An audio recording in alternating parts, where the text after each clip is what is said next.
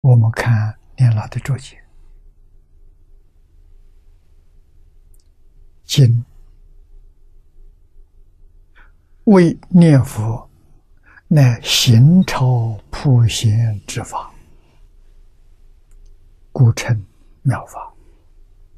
那如是妙法，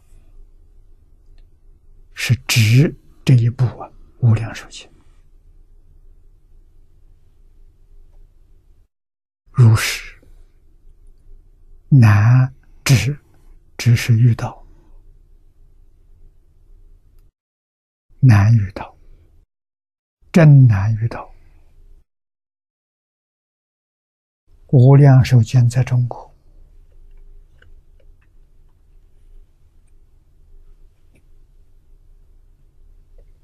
学的人不多。自古至今，只有两种注解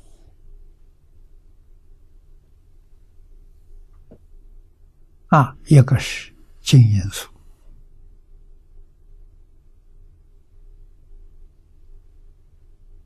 隋朝时候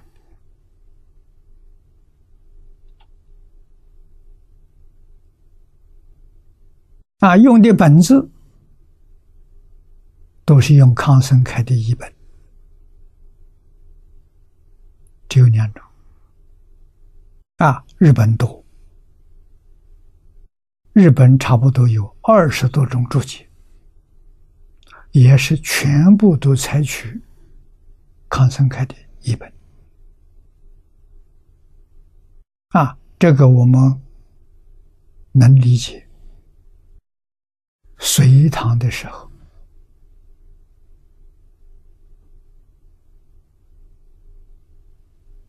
日本、朝鲜、越南周边许多国家的出家人到中国来留学，啊，正好遇到我们晋宗二祖在世，还有天台智者大师。啊，二祖是善导，他们对这两个大德非常敬仰，啊，没有不亲近这两位大善之士的，所以净土宗呢，他们传到国外。啊，在韩国、在日本都非常兴盛。啊，古人的注解很多，都非常有参考价值。啊，黄念祖老居士的解解，采取了五种。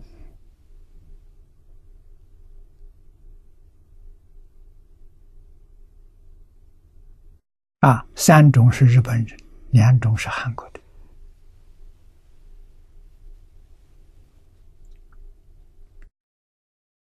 特别难呐。那么中国为什么取《阿弥陀经》舍弃《无量寿经》？是因为《无量寿经》没有好的版本啊。中国人讲善本。啊，原本在中国有十二次的翻译，真正是一切经里头翻译最多的是《无量寿经》啊。那么十二种翻译，可惜的是七种失传了。现在大藏经所收的只有五种，这五种里面的内容出入很大。啊，所以对于学习的人就很不方便。用哪个本子好？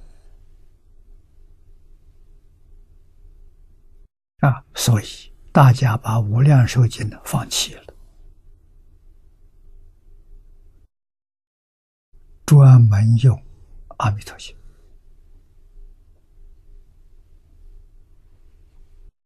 道理在此地。那么这个本子就有汇集的必要。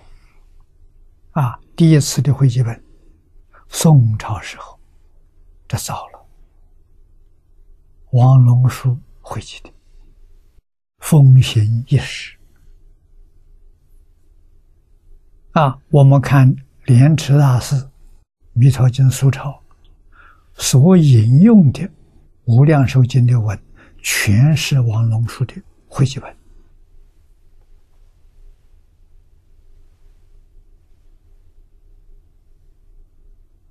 啊，第二次会集，未陌生，咸丰年间。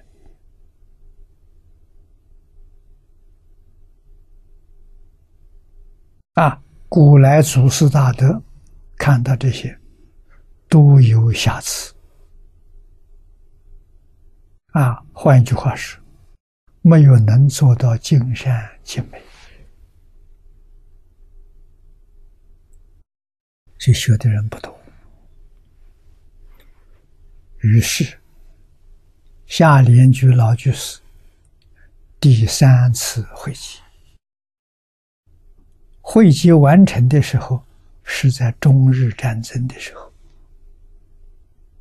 那个时候多艰难，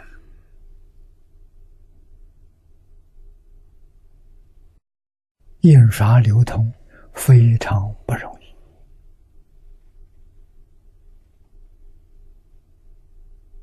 啊！慧明老和尚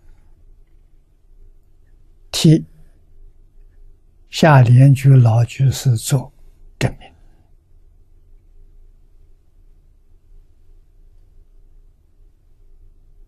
啊，由于战乱，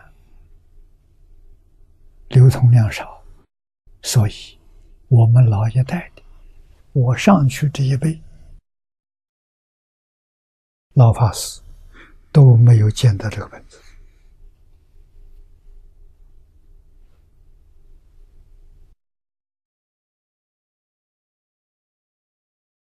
难难遇啊！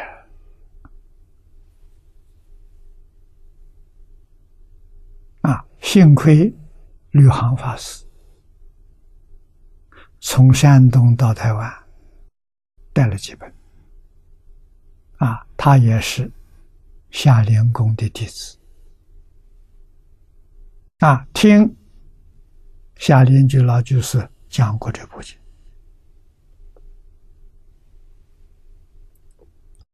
那么把这个几本书送到台湾给李炳南老居士。啊，李老居士得到如获至宝啊！前面一篇长序是他老师写的，他的老师是没关系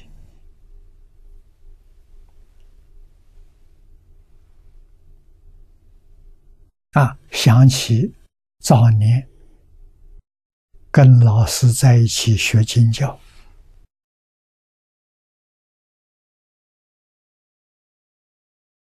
引发。他老人家。发现红传了啊，亲自给这部经写了个简单的注解，毛笔写的，就在经书，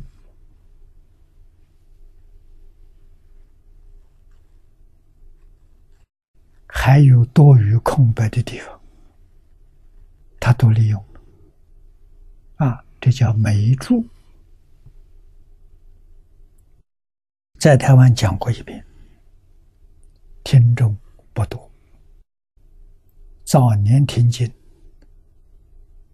我相信听众不超过一百人，有五六十个人就很多了。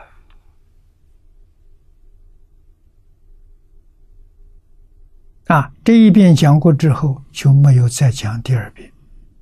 为什么？很多人陌生，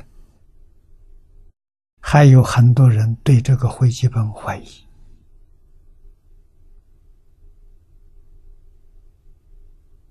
啊，所以看过的人、遇到的人很少。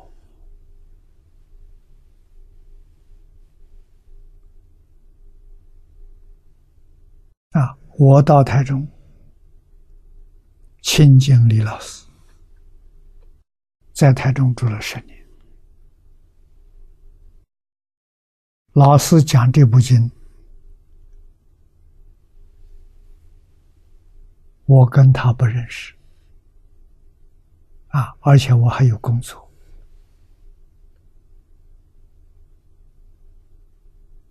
啊，我工作辞掉之后。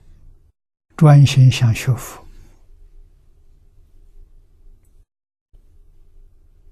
就没有机会再听到第二遍。啊！但是我在台中学了几年，对于老师思想体系，他用一些方法，我全都懂。啊！所以我拿到他的眉珠。我能看得懂，啊，我能讲。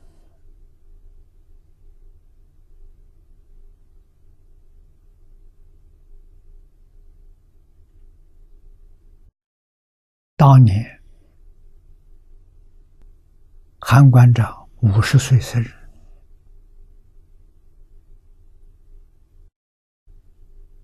啊，他大我五岁。那就我四十五岁，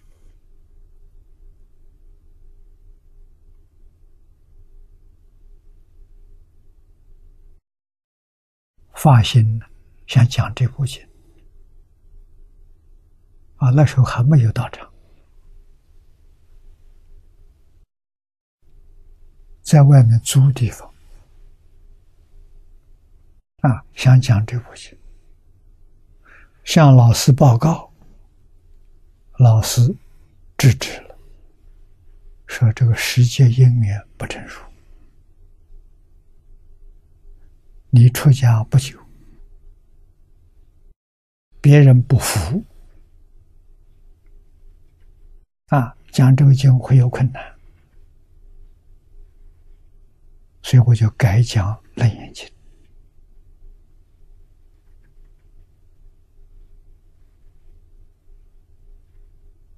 啊，一直到李老师往生了，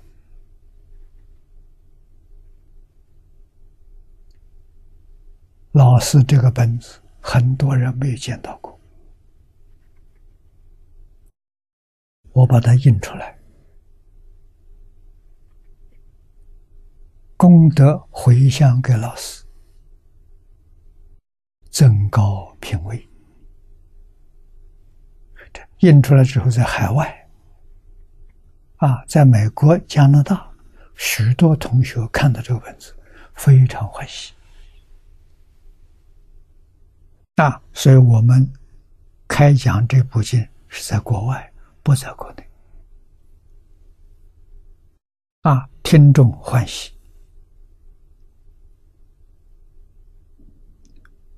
好像讲了三遍，第四遍在台湾，回到台湾去。啊，台湾语言成熟了，啊，海外的语言成熟了，先后包括国外的，我讲了十遍，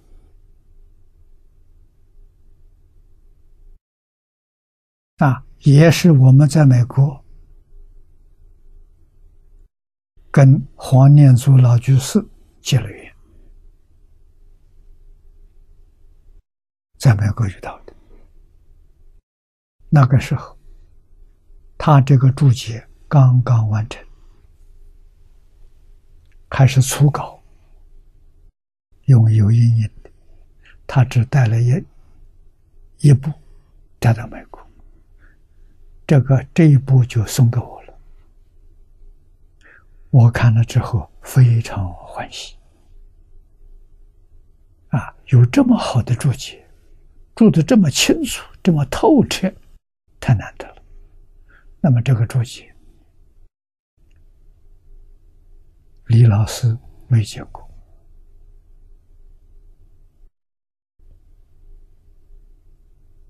啊，我们在台湾最初把它印出来。印的分量是一万册，精装本。啊，这个本子以后流通到大陆去了，啊，多半是在海外流通。